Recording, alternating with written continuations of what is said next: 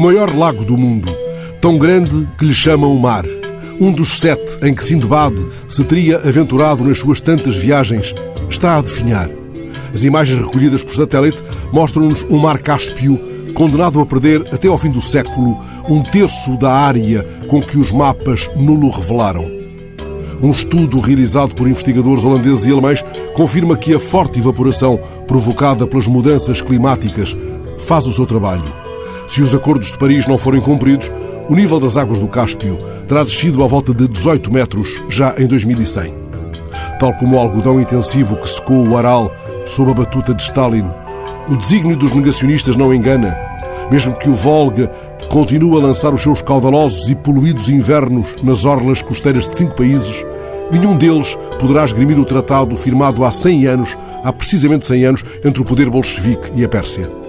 Vivia-se, então, a véspera da criação da União Soviética, de cujas ruínas emergiram, entretanto, várias entidades conflituantes, não obstante o tratado assinado já no início deste século entre o Irão, a Rússia, o Cazaquistão, o Azerbaijão, o Turcomenistão. Sob o manto das águas minguantes do maior mar fechado do planeta, repousam as terceiras maiores reservas petrolíferas conhecidas. Eis o Buzilis.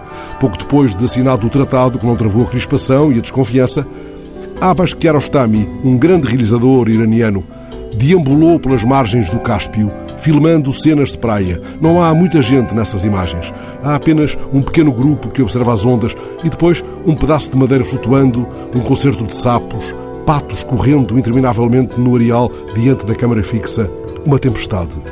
O olhar de Kiarostami cruza naquela precisa orla do Cáspio todos os mares do mundo, ou pelo menos os sete mares de Sindbad, o marinheiro, cujas viagens não conhecemos inteiramente porque Sherazade foi interrompida pela alvorada e mil e uma noites se seguiriam. Mas consta que foi precisamente Sindbad aquele que encontrou uma ilha onde os homens tinham asas, o primeiro a falar em sete mares, a enunciar a sequência mítica que haveria de seduzir os viajantes da Idade Média. Seguimos nos mapas antigos esses mares que ainda não sabiam a morte das águas, o Mediterrâneo, o Adriático, o Mar Negro e o Vermelho e o Cáspio, o Golfo Pérsico, o Mar da Arábia. E os mapas nos dizem que tem mil anos uma história de viver a navegar.